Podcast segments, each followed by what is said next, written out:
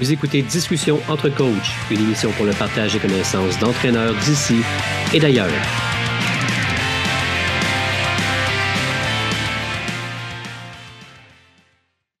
Tu vois, l'année passée, l'expérience que moi j'ai essayée, c'était bon, en juvénile, 17 ans, jouer beaucoup contre du collégial. Des bonnes équipes des deux. On a fait une tournée à Québec là, qui a été payante. Là. Il y avait des belles équipes. Il y a toujours des bonnes équipes en D2 à Québec.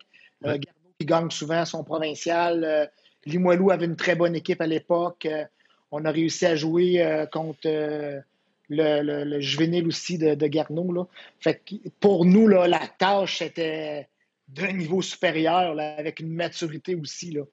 Puis il y a eu une adaptation là, incroyable. Puis on s'est souvent servi de la pression qu'on avait eue dans ce petit voyage-là à la fin de l'année.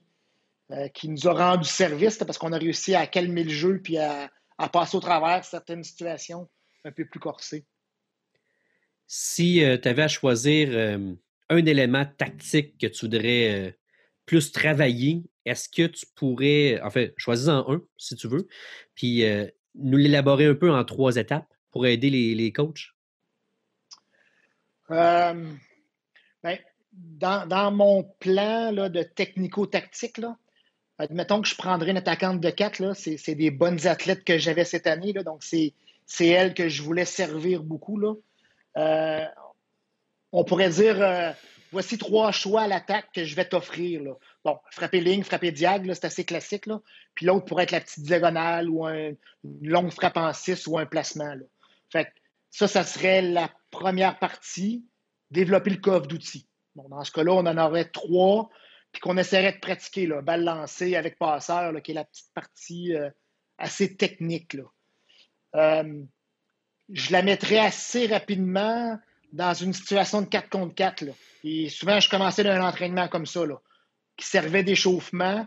Puis là, on tombe dans notre partie des outils, de, des trois outils dont je t'ai montré. Là. Donc, dans le 4 contre 4, quand tu es à l'aile, tu frappes les trois outils dont on travaille depuis euh, une semaine ou deux. Là. Puis là, ben, il n'y a pas de conséquences, il n'y a pas de points, c'est juste, il n'y a même pas de bloc. Mais je les développe, je les développe, je les développe. Dans un deuxième temps, j'essaierai de les mettre en situation où là, je préparerai une défense. Fait que le même 4 contre 4, avec les mêmes trois outils, peut-être que j'ajouterai un bloc où je dirais à ma défense, vous êtes obligé de jouer une fille sur la ligne, une fille sur la diag, vous laissez l'outil de roulette de disponible. Ou vous jouez une fille roulette, une fille ligne, vous laissez la diagonale disponible. Fait que là, tu as le choix de tes trois outils, puis essaie d'utiliser le bon là, sur une tendance que tu as vue de l'adversaire. Sois obligé de le faire dix fois de suite. Fait qu'un coup que tu as vu les deux premières fois où il était, ben exploite beaucoup ta troisième mais fais pas juste faire ta troisième shot parce que là, les gens vont s'adapter. Fait que je, créerais quelque chose dans sa confrontation pour qu'elle puisse prendre des prises de décision. Puis là, j'essaierai de voir le taux de réussite. Là. Fait que si à chaque fois que les gens y embêtent la ligne, puis elle veut frapper la ligne, puis elle manque toujours son coup, ben peut-être que je reviendrai dans ma phase 1, dans l'échauffement 4 contre 4. Euh, Oriane, aujourd'hui, sur tes 10 frappes, tu vas en avoir sept à frapper la ligne, puis sans conséquence. Tes trois autres, c'est libre. Parce que rappelle-toi, ta ligne, tu as eu de la misère à aller la chercher. Au lieu de me mettre à lancer des balles puis qu'elle frappe 10 000 lignes. Là. Fait que je le bâtirais comme ça dans un deuxième temps. Puis mon troisième temps, ben, c'est de les mettre dans une situation de pression. Fait que euh, le même exemple avec les mêmes trois outils, dans un 6 contre 6 peut-être, Là, euh, tu dois marquer cinq balles consécutives avec les trois outils que tu vas décider. Ou euh, ta défense va faire un point chaque fois qu'ils vont te diguer, puis tu vas marquer un point chaque fois que tu vas réussir un de tes trois outils, puis c'est une game de cinq. Fait que j'y mets de la pression pour dire est-ce qu'on est encore capable de réussir tes prises de décision face à des gens qui vont t'embêter finalement? C'est un exemple facile avec l'attaque, mais je, me sers de cette façon-là dans à peu près toutes les, phases de jeu ou la technico-tactique que je travaille puis où je veux me rendre. Ça ressemblerait à quoi au service? Euh, assurément un service risqué, puis un service assuré. C'est souvent ce que je parle beaucoup au début. Là. Puis là, ben, c'est à elle à décider selon le match où on est. Là. Fait que développe ton service risqué, puis développe ton service assuré, puis le taux de réussite va être différent. Là. Fait que dans ton service risqué, est-ce que c'est un jump float? Est-ce que c'est un jump spike? Est-ce que c'est un pied au sol, mais qui drive? Puis là, ben, il faut que tu trouves lequel tu vas être confortable là-dedans. Quand tu travailles le service comme ça, est-ce que tu, euh, tu sais, ton service risqué, ton service qui est moins risqué, est-ce qu'à un moment donné, tu essaies de revenir pour que l'écart entre les deux soit proche le plus possible? Ben là, la, suite ou la finalité, là, avec les statistiques qu'on a prises sur les services, encore une fois, coût-bénéfice, certaines vont avoir un feu vert, puis d'autres un feu rouge. Fait que euh, l'exemple facile sur six athlètes qui vont servir, il y en a deux qui ont le feu vert, donc eux autres, il faut que leur service risqué soit exécuté plus souvent parce que dans le coût-bénéfice, ils l'ont plus souvent aussi. Tandis que les deux qui ont le feu jaune, ben, il va falloir qu'ils soient un peu plus facile leur service, mais qu'ils manquent presque jamais. Là. Puis qu'en défense, on le sache, que probablement qu'on va se dire on va avoir à jouer un ballon en bloc défense pour être capable de faire la relance. Que ça peut changer des années à l'autre, mais c'est à peu près comme ça que je leur fais le plan jusqu'à la fin. Euh, écoute, je, me, permets encore, en, 2013, c'est là que j'ai appris avec toi, avec les passeuses, de faire des jeux euh, avec elles. Euh, je pense qu'on avait fait un roche papier ciseaux ou quelque chose comme ça. Puis t'en as. Écoute, j'en ai après ça mis avec de la couleur. Puis j'ai joué au blackjack aussi avec les joueurs universitaires la tactique pour toi d'une passeuse, comment tu pourrais vite la travailler rapidement? Bien, moi, ce que je l'aime leur dire, un coup qui ont un peu de contrôle, qui, sont capables de, prendre des décisions sur ça, c'est ma bonne attaquante, ça, c'est ma moins bonne, elle est dans une belle zone. Fait un coup qui contrôle leur côté, je te dirais. Là. là, ce que je commence à leur dire, c'est tu regardes l'autre côté, puis ton adversaire, c'est le joueur de centre. Puis il faut que tu te fasses un malin plaisir à tromper le joueur de centre adverse. Fait que, euh, est-ce qu'elle est neutre? Est-ce qu'elle triche? Euh, est-ce qu'elle est en retard? Puis il faut que tu combines ça aussi avec de, ton côté. Là. Mais puis là, le, vidéo peut entrer aussi en, fonction de ça. Là. Mais tactiquement, ma passeuse, je considère qu'elle devient bonne quand elle réussit à tromper le joueur de centre adverse 75% du temps. Fait que c'est. Si on en avait une excellente cette année à l'UCAM avec Noémie Daigneault, là. Noémie. Euh, Gagné. Gagné, pardon, qui t'a connu, là. Puis, c'est des discussions qu'on a eues ensemble. Noémie, tu veux trop vite déjouer ton joueur de centre. Tu es, à 0-0, puis tu es en une fête de corps exceptionnelle. Tu déjoues pas juste le joueur de centre, tu déjoues les spectateurs, l'animateur, tes entraîneurs. Puis, je le sais que tu l'as vu le vidéo, là, que tu le fais, ce travail-là. Mais à 0-0, est-ce que c'est le même point qui est aussi important que tu déjoues ton joueur de centre qu'à peut-être 20-20? Fait que, des fois, tu devrais apprendre un peu à tendre un piège. tu le sais qu'elle triche souvent en 4 parce que ta meilleure attaquante qui est là. Laisse-la tricher, donne la balle quand même. Puis quand tu auras besoin d'un plus gros point ou d'un moment important, ben là, tu pourras euh, sortir ta fin de corps exceptionnelle. Fait que c'était vraiment génial de travailler avec elle parce qu'elle avait des possibilités euh, exponentielles. Entièrement d'accord. Euh, j'ai pu vivre avec elle deux ans. C'est un autre niveau, hein, comme on dit. tantôt, tu as parlé de l'attaquante de 4. Est-ce que tu fais une distinction, toi, entre la joueuse de 4 et la joueuse de 2, tactiquement? Oui et non, dans le sens que à la base, il faut qu'il y ait à peu près les mêmes outils, euh, frapper des angles différents, être capable d'avoir un bon placement, soit type, soit roulette, euh, être capable de, faire dévier la balle sur le bloc. Mais euh, moi, je crois de plus en plus, là, ce qu'on voit beaucoup au niveau masculin, c'est que notre meilleur athlète devrait être poste 2. Là. À partir du moment où ton passeur a assez de contrôle, je crois que cette zone d'attaque-là devrait être beaucoup plus exploitée parce qu'on on passe souvent côté gauche du terrain. Là. Y a une adaptation qui se fait avec les joueurs de 4. la défense voit des millions de ballons qui arrivent. Fait qu'à un moment donné, on manque, on manque un peu de ressources là, pour aller faire les, derniers points. Là. Fait que si on peut avoir une attaque qui vient des deux côtés, on a clairement avantage, je pense, à mettre notre meilleur attaquant poste 2 puis développer une très bonne pipe ou 3 mètres. Est-ce que si l'attaquante au, poste 2 est gauchère, ça change quelque chose pour toi? Dans le côté tactique ou. Pas plus ça donne des avantages, je pense. Plus facile de jouer des balles intérieures. Là, fait que peut-être que tactiquement, je me gâterais avec euh, trois points de chute ou trois zones dans le filet, qui est beaucoup plus dur pour la droitière de se rentrer à l'intérieur du terrain. Ou en tout cas, elle se fait détecter un peu plus vite parce qu'elle doit tricher à l'intérieur. Fait que choisir entre une excellente droitière et une moins bonne gauchère, je prendrais l'excellente droitière. Mais donne-moi l'excellente gauchère, puis je vais, je vais faire avec. Euh, là, on a, passé passeuse, euh, on a passé attaquante centrale. Euh, ben, l'ennemi inverse dont je te parlais tantôt, là. Central, ton ennemi, c'est le passeur. Là. Fait que, encore une fois, il faut que tu puisses détecter là, des, des, des standards qu'elle a. Là. Elle courbe le dos, elle passe en deux. Là. Fait que sans tricher trop vite, là, mais tu es déjà en train de, négocier vers l'endroit où tu as détecté la, faiblesse qu'elle a. Là. Fait que ton ennemi, c'est le passeur.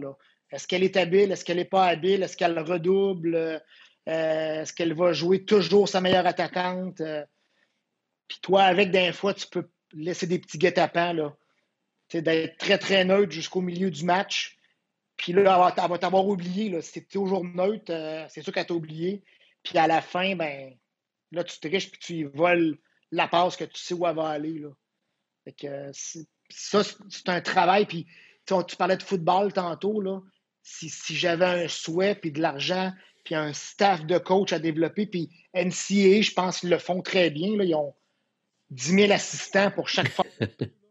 ben, c'est le premier engagement que je ferais toi, tu vas travailler avec les centrales, puis vous allez vous amuser à décortiquer le passeur adverse, puis vous allez devenir comme, je pense que l'entraîneur-chef et le passeur ont un lien privilégié.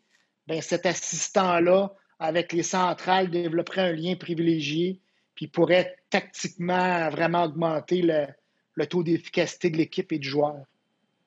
Est-ce que tu penses qu'une centrale, tactiquement, plus on joue vite, plus c'est difficile pour elle? Oui, assurément. Assurément, parce que là, il faut qu'elle fasse des choix. Euh, si, on, si on reste neutre à la vitesse que j'ai vu certaines équipes universitaires puis internationales jouer, là, à moins d'avoir une 6-4 qui, a un jeu de pied incroyable, euh, ça peut être compliqué. Tu vois, par contre, euh, l'équipe nationale qui, sont, qui venus à Châteauguay, là, j'oublie le nom de la fille, qui n'est pas si grande, qui a joué NCAA, grande queue de cheval. Oui. NCA style, bon, c'est M. Black qui est là, fait que j'imagine qu'il y avait un beau mariage, mais toujours, toujours neutre, puis rarement en retard. C'est sûr que dans le swing block qu'elle avait développé, elle avait une fluidité vraiment euh, exceptionnelle, puis il pouvait avoir peut-être certains trous à l'occasion, mais euh, elle, j'ai trouvé son travail de neutralité et d'être atteint dans l'attaque rapide. Euh, bon, c'était qui est venu, là. On avait. Euh, Porto Rico était venu. Euh, il y avait une autre équipe plus jeune, bon, j'oublie, là, qui était très, très aplatie, là. Mais euh, puis, puis, avoir vu des matchs à la télévision, là, m'avait tellement frappé que certains matchs qu'on a vus ensuite là, au niveau international, je, prenais certains moments pour, la regarder. Puis c'est une des bonnes centrales que je trouve que au niveau aplati, en restant neutre, était capable de se rendre. Ça revient à la tâche qu'on parlait tantôt. Je me souviens avec le Rouge et Or, quand on jouait avec des, équipes plus aplaties, on n'y arrivait pas parce qu'on n'avait jamais eu à vivre ça. Fait que je dis aux filles, écoute, fais un choix, là, puis on vivra avec, on vivra avec un contre un là, du côté où tu n'auras pas choisi. Là. Puis notre défense était prête. On jouait les, le casque de baseball, puis on s'avançait, puis euh, on espérait faire quelque chose, là, mais, mais on se disait, si on est neutre, on est en retard partout. Fait que soyons à temps à une place qu'on va défendre au moins à deux, puis abandonnons l'endroit que qu'on n'aura pas décidé. Est-ce que c'est le même constat offensivement pour la centrale? Euh, tu veux dire? Ben, en fait, si on joue rapide, est-ce que ces options sont limitées ou tu penses qu'elle a autant d'options? Ben, moi, je pense qu'il faut, il faut garder notre centrale avec ce qu'on appelle la fixe. Là, hein. fait, il faut que la balle soit assez rapide pour que justement l'adversaire soit embêté. Tu as deux choix. Tu la suis, puis tu vas peut-être te compromettre, ou tu la laisses aller. Puis là, ben, si tu as des bonnes centrales, tu espères que leur taux d'efficacité soit assez élevé. Si jamais tu te laisses trop aller, ben, on va exploiter nos, centrales à puissance 10. Là.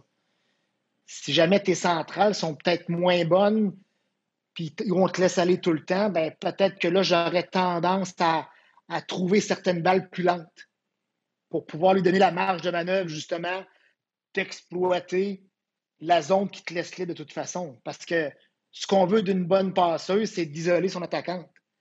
Fait que là, si toi, par défaut, elle ne te suit pas parce qu'elle trouve que tu n'es pas assez efficace, ben essayons de trouver une façon de donner une balle qu'on a déjà travaillé fort pour, de t'isoler dans une zone du filet qui est libre. Là. Fait qu'il faut jouer avec ça. J'ai en mémoire Karine Ducharme là, avec le Rouge et Or, qui à 5-10 euh, personnes suivaient, mais qui nous marquait des balles tellement importantes dans certains moments parce que justement, les gens la sous-estimaient. Mais je peux dire que son 5 kills par 7 était dans des moments vraiment, vraiment importants.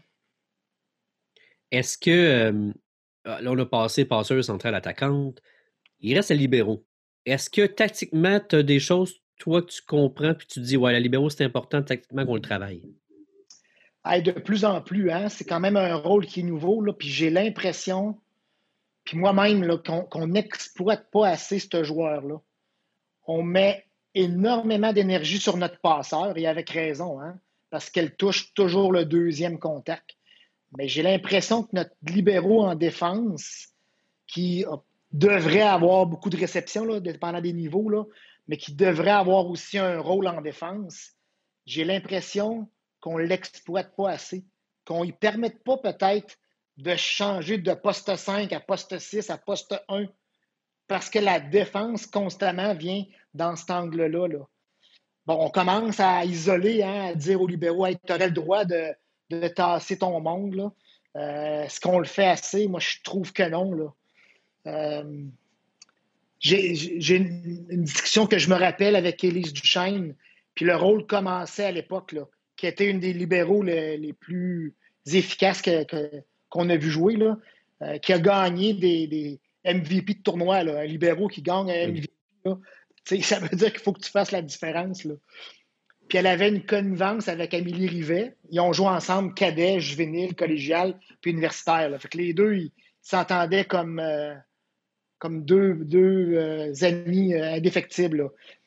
Puis Élise, elle me racontait qu'elle savait où Émilie était rendue tactiquement. Puis sur une balle un peu molle ou un peu enroulée, consciemment, elle faisait avancer Amélie pour que le central adverse, puis c'est la tendance qu'elle avait vue, suive le passeur pour qu'elle puisse renverser. Fait que c'était un peu rendu Élise qui était comme le général ou le, a donné la tactique offensive à Amélie, probablement qu'ils s'en parlaient ensemble. Fait que je, pense qu'on est capable d'exploiter mieux notre libéraux dans sa phase défensive. Il faut lui donner euh, ce qui revient. Mais euh, changer la défense. Je ne sais pas dans vos équipes là, si vous avez une seule défense, mais j'ai l'impression que tu joues jamais contre des, équipes qui ont la même offensive. Hein? Fait qu'il faut que tu plusieurs sortes de défense. Pour moi, c'est clair dans ma tête. Est-ce que tu le permets à ton libéraux de passer d'une défense type à mid-dig et à dig? Moi, j'aurais tendance à dire que oui, là, dépendant de ton libéraux, là, si elle est assez wise, si elle aime ça, si ça y prend plaisir. Puis est-ce qu'elle pourrait le faire pour un point ou deux points, selon l'histoire du match? C'est un autre terme que j'utilise souvent, l'histoire du match. Fait que si tu libéraux, comme ton passeur, tu veux qu'elle suive l'histoire puis qu'elle déjoue à la fin, si ton libéraux était capable, dans un moment crucial, de dire Hey, on l'ajoute type celle-là, puis qu'elle ramasse la balle, waouh! Quelle satisfaction ça peut, faire pour ton libéraux qui a pris la décision. Je trouve ça intéressant que, en fait, tu parles de ça. tu vois, dans la progression que j'essaie de faire avec les libéraux, normalement, ce que je veux, c'est qu'elle gère tout le côté défensif de mon équipe. Fait que mm. le service, rapidement, le, système de réception, rapidement, c'est les libéraux qui prennent la décision d'isoler une joueuse, d'avancer une joueuse, peu importe. C'est rapidement elle qui le fait. Puis défensivement, ben, c'est avec les années qu'il faut qu'elle voit du volume. Mais je trouve ça intéressant que tu en parles. Je, suis d'accord avec toi que tactiquement, c'est la leader comme la passeuse et offensivement. Euh, en fait, on fait faire la même analogie au football. On a le corps arrière offensif, puis on a toujours un gars qui est responsable de la défense qui gère tout ça. Je, trouve ça intéressant que tu en jases un peu. Exact. Puis tu vois un autre flash en tête par rapport à la responsabilité du libéraux. Quand j'étais à Québec, on avait beaucoup de filles qui faisaient du volleyball de plage. Hein? Fait qu'il s'était développé un langage. Là, euh, quand tu passes au volleyball de plage, tu dois tourner les yeux chez l'adversaire puis donner la zone qui est, libre. L'attaquant a toujours le choix de faire ce qu'il veut quand même. Là. Puis on avait Catherine Marois-Julien, qui était une libéraux rapide comme ça se peut pas. Fait qu'on avait développé avec elle cette espèce de code beach-là, dans le sens qu'après sa réception ou sa défense, aussitôt que la passe s'en allait dans une des zones, ben, quand elle avançait à son soutien, elle était responsable de prendre une photo du déplacement de l'adversaire, puis d'annoncer une shot disponible à l'attaquant. Puis là, ben, l'attaquant décidait s'il pouvait prendre la shot ou frapper en puissance. Puis c'est sûr que ça s'était préparé d'avance. Si on sait que que l'équipe est toujours très profond en défense, puis que mon attaquant en 4 est rendu dirait là, j'ai le goût de faire ma shot, puis ça s'en vient. Puis la balle qui est levée, puis elle entend sa libéraux crier, type court ligne. Ben, ça confirme puissance 2, là, que là, c'est le bon moment. Fait qu'on a, on a assurément fait plusieurs points avec le travail du libéraux dans son observation de l'adversaire. C'est quelque chose que Jenny Guimont faisait. Euh, elle était venue une fois pratiquer avec Mère-Pierre euh, méthode, puis euh, mon Dieu, elle ne, faisait que parler. Jenny parlait sans cesse à Mère-Pierre pour l'aider. Puis petit à petit, elle disait aux joueurs essayez de comprendre ce que je fais pour. Voyez ce que j'aide tactiquement mon, mon attaquante. Exact. Wow. Est-ce que. est-ce que tu peux nous expliquer un peu comment tu, tu, tu te prépares, tu t'adaptes face aux équipes?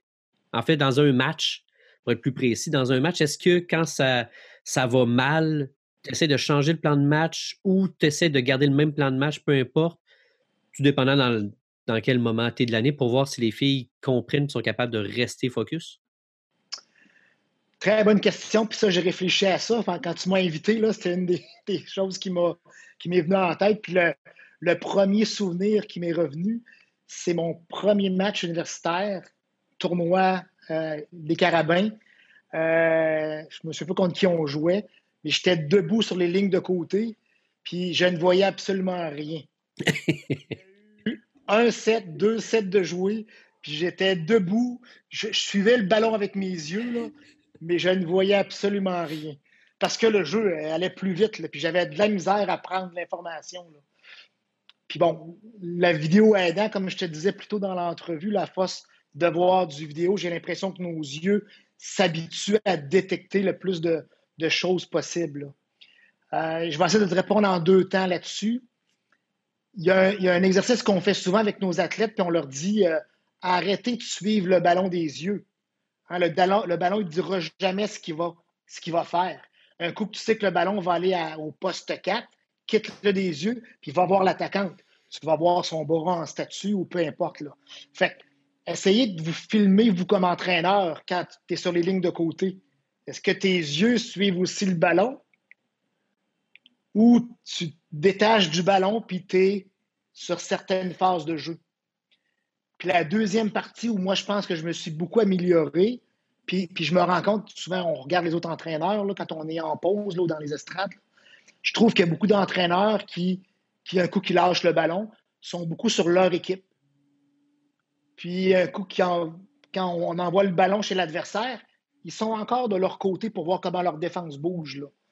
Fait que ça, je trouve que c'est l'étape 1. Un coup que tu as, confiance en tes joueuses, puis tu sais comment ils bougent, puis tu sens que l'énergie est bonne, ben les yeux devraient se projeter de l'autre côté. Là. Euh, puis dans ton balai match champ de vision, c'est contre l'autre côté que tu joues. Là toi, tu as confiance en ton système, tu le sais comment elles vont exécuter. À moins qu'elles s'empêtent, puis tu sens que la, la, la, la, la bisbille est pognée. Là. Mais d'aller regarder chez l'adversaire, vraiment, vraiment très, très souvent, c'est là que tu vas avoir ton information. Fait que les yeux des coachs qui se promènent différemment. La deuxième partie de ma question, ben, plus je vais avancer durant l'année, plus j'aimerais que mes athlètes soient autonomes. Là. Fait que dans les premiers temps morts, dans le début de l'année, ma question que je leur pose, j'aime ça y aller par question, ben, je vais répondre moi-même pour elle assez rapidement. Dans la deuxième partie de l'année, ma réponse, ma question va avoir un petit moment d'attente. Là. Puis va peut-être même devenir qu'est-ce que vous voyez de l'autre côté, qui devient très, très général. Là. Puis si elle s'éparpille, ben, je vais les ramener où j'aimerais qu'elle me donne la réponse. Là. Puis si le travail est bien monté, ben, à la fin de l'année, tu peux juste dire euh, on est rendu où? Puis c'est elle un peu qui te trace. Dans le fond, elles, vont répondre ce que tu leur as montré depuis le début. Là. Fait que si le travail est bien fait à la fin, elle devrait être devenue autonome dans comment toi tu réfléchis la tactique ou l'adversaire, qu'est-ce qu'il est en train de faire. tu modules ton plan de match selon les observations de tes joueuses. Oui, exact. Est-ce que parfois, on va y aller en fin d'année, là. Tu leur laisses euh, plus de latitude. Ils n'ont pas la réponse que tu souhaites qu'ils trouvent. Est-ce que tu les laisses aller là-dedans?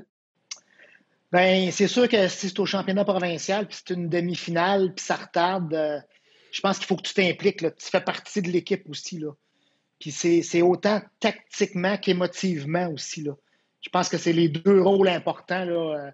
Si on a fait un bon travail, puis on est assis, puis on n'a rien à dire, on est super content. Là.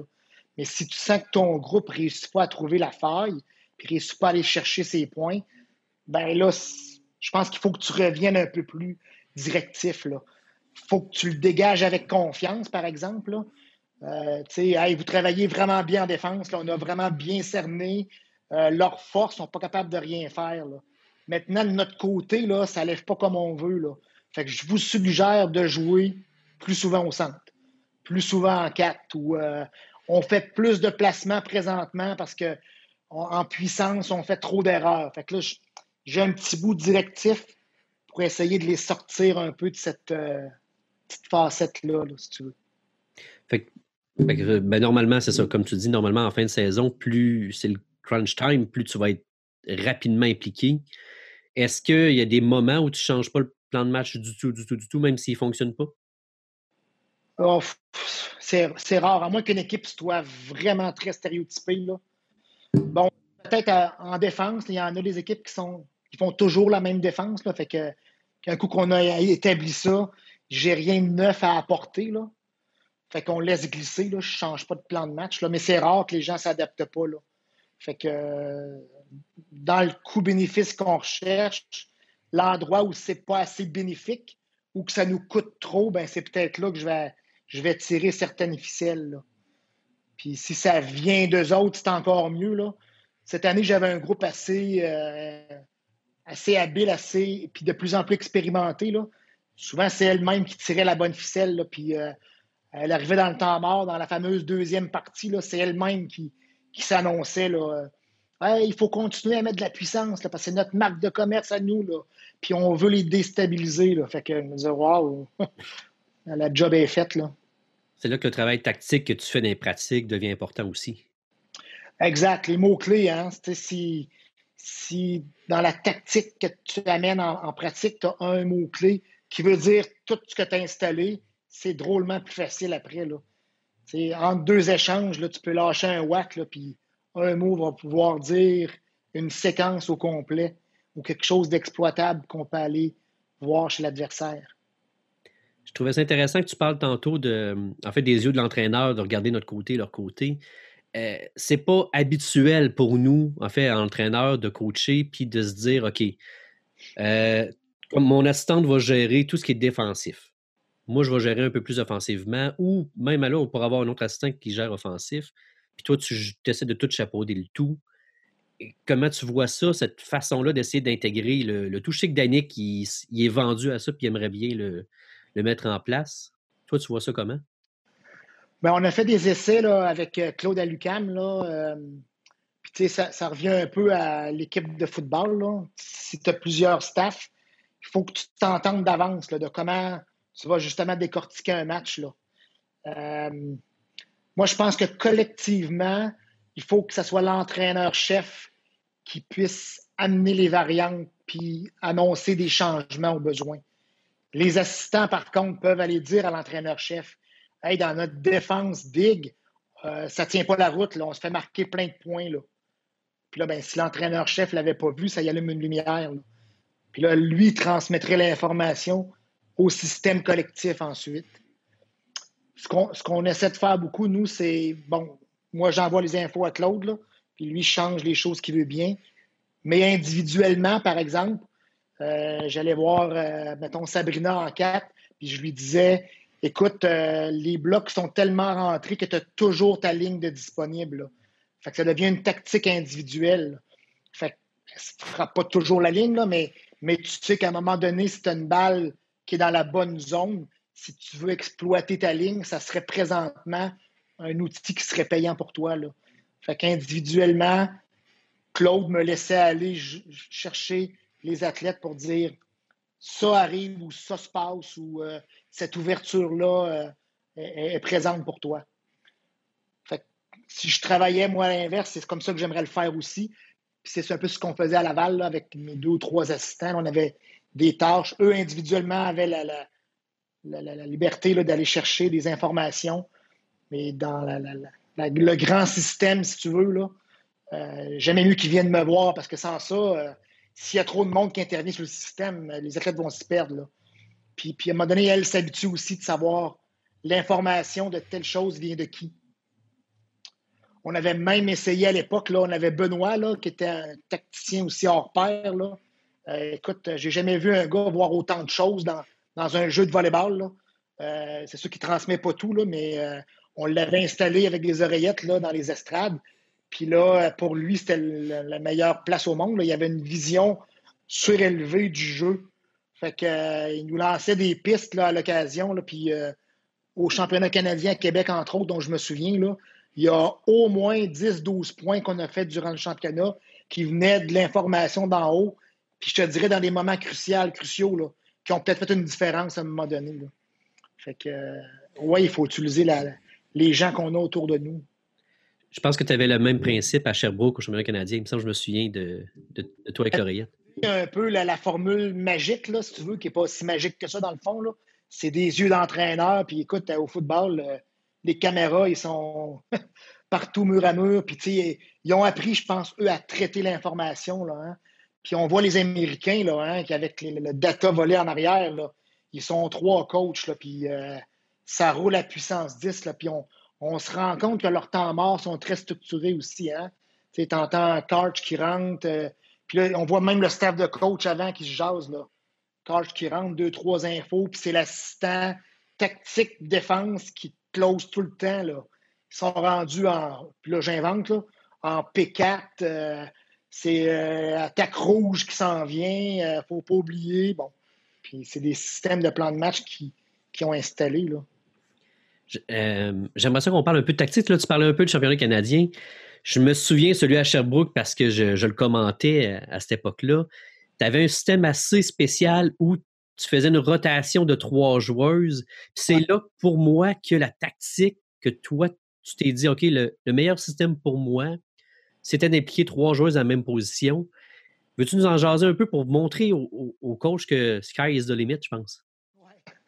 Ben écoute, optimiser ton staff, hein, puis optimiser les rôles à la fin. Puis là, je fais une petite entaille, mais, quand tu arrives à la fin, c'est super important que tous tes athlètes aient un rôle à jouer. Puis autant grand que petit. Puis ça serait peut-être juste de prendre des stats, là, ça met un rôle. Mais il faut qu'elle le sache, qu'elle soit rencontrée, puis qu'elle soit d'accord avec ça. Donc, il faut que tu essaies d'optimiser chacun des membres de ton équipe. Puis dans tous les championnats canadiens, on a la chance de savoir notre adversaire. Là. Puis là, je me souviens que c'était UBC. Là. Puis ça faisait, moi, cinq championnats canadiens qu'à chaque fois, que je joue contre UBC, je perds. C'est la seule équipe de l'Ouest que je n'ai pas réussi à battre. Toutes les autres fois avant, Trinity Western, Regina, on avait réussi à trouver une faille ou trouver un système, puis on a joué une game au-dessus de notre tête, si tu veux. Là. Puis on, s'en était sorti. Fait que UBC, euh, Doug, c'est un fin renard. Là. Tu en caches pas trop longtemps, puis il s'adapte de façon vraiment exceptionnelle. Puis j'avais des grands joueurs physiques. Bon, Valérie Lemay, entre autres, c'est elle qu'on avait tweaké dans notre rotation, qu'on faisait partir en quatre, me semble, qui faisait une rotation, ensuite, euh, on espérait qu'elle nous fasse le plus de points possible.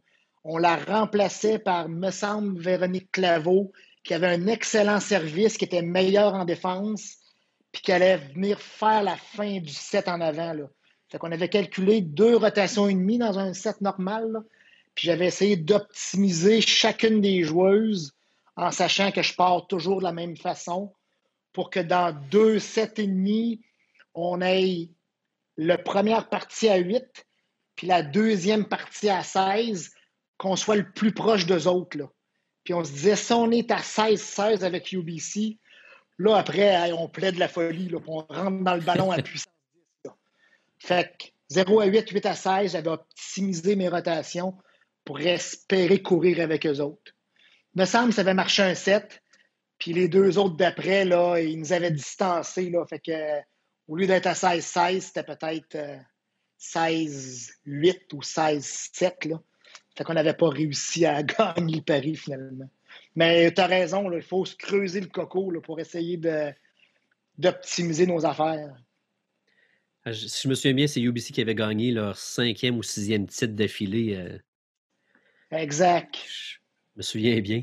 Euh, c'est une conversation, Alain, fantastique, vraiment intéressante. J'en prendrai encore une heure ou deux.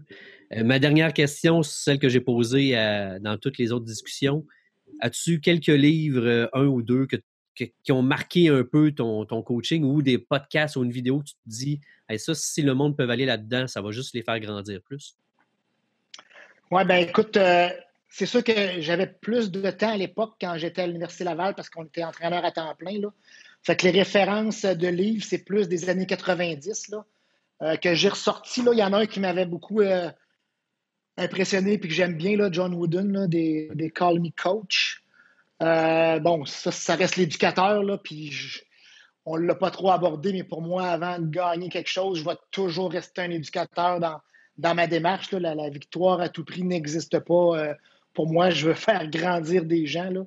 Euh, je pense que tu le sais, puis il y a beaucoup de monde qui le savent, qui, me connaissent bien là-dessus. Euh, mais dernièrement, mes trouvailles sont sur le web, comme tu dis. Là. Train Ugly de Trevor Reagan. Je pense qu'il a changé son nom maintenant. Là, il appelle ça de Learner Lab. Fait que c'est un gars qui met beaucoup de podcasts, euh, il met beaucoup de, choses YouTube. Euh, puis euh, ce qui essaie, son défi, c'est essayer de dire aux gens on peut tous apprendre. On est tous des apprenants. Il faut seulement trouver la meilleure façon d'apprendre. Il parle beaucoup de sortir de sa zone de confort, de dire que même les erreurs, c'est une situation qui fait que je suis en train d'apprendre via mon erreur. C'est vraiment dynamique, là, ces choses. Je vous invite à aller sur sur le, web là-dessus. Là, fait que euh, tu pourras laisser les, notes. Là. Train Ugly, ou euh, là, maintenant, c'est Learner Lab, puis interview un paquet de monde là-dessus.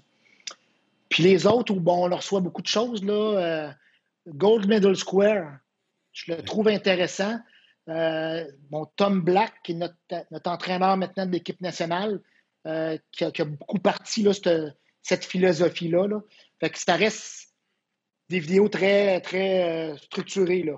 Puis eux autres, leurs principes sont beaucoup fondés sur des, sur des fondements, justement. Fait que euh, c'est la science. Voici ce que la science dit. Voici un déplacement. C'est quatre temps. C'est comme ça que ça se fait. Bon, maintenant, il faut que tu en prennes puis que tu en laisses. Il faut que tu te l'appropries. Mais ce que je trouve le fun avec eux autres, c'est, vraiment plus sur des choses très cartésiennes. Par rapport à Art of Coaching, où là, je trouve qu'ils ont engagé des vedettes, des gens qui gagnent déjà très bien leur vie, là, euh, les Russ Rose de ce monde, puis, euh, puis ils viennent te donner des petites recettes, là. Puis c'est le fun, là, c'est intéressant ce qu'ils disent, là. Puis c'est pas, pas des faussetés, là. Mais je trouve que c'est une recette Comme si tu pars avec ça, puis tu mets trois œufs, puis de la farine, puis ça va donner ça. Mais il faut que tu t'adaptes avec ton équipe. Là. Fait que j'aime beaucoup mieux Gold Middle Square qui sont plus par, par principe. Génial, je vais essayer de mettre les références euh, au bas de l'émission ou euh, quelques liens que je peux euh, glisser en vidéo. Je te remercie beaucoup d'avoir pris ce temps-là pour venir nous jaser. J'espère que tout va bien aller dans la situation actuelle où, où on est, puis qu'on se retrouve sur les terrains prochainement. Excellent. Ben, merci beaucoup, André, de l'offre. Puis écoute, je pensais faire 20 minutes, comme tu disais, puis jase, là. Ouais, ça passe vite hein, quand on a des choses à dire. Vraiment. Merci encore, Alain. Salut, bye, bonne continuité.